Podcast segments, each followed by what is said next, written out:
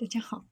欢迎收听历史老师讲机器人，向孩子参加机器人竞赛、创意编程、创客竞赛的辅导，找历史老师。欢迎添加微信号幺五三五三五九二零六八，或搜索钉钉群三五三二八四三。今天历史老师给大家分享的是空拍机与机器人合体。来自加州理工大学开发的 Len Ardu 机器人，设计来自鸟类、蝙蝠和昆虫。除了会滑滑板，还会走钢丝。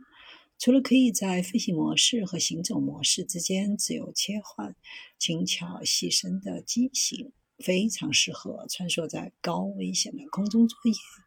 比如电线杆、高压电缆。不过，这款 Len Ardu 现属第一代试作机。目前，加州理工正在着手开发第二代，将强化飞行机器人的负重重量及腿部行走的稳定度。飞行机器人缩写又称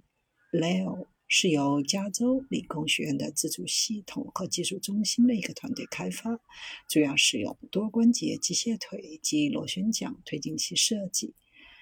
人耳动物身长二点五英尺，搭载两条三个驱动关节的机械腿，四个安装于肩膀的螺旋推进器，双脚同步行走，可搭配螺旋桨推进器维持稳定度。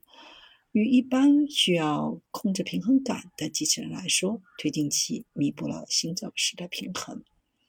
第二代飞行机器人。目前规划开发深度神经网络的无人机着陆控制算法，让机器人可以自行决定步行、飞行或混合运动的最佳组合，并根据安全模式和花费最少的动能，从一个地方移动到另一个地方。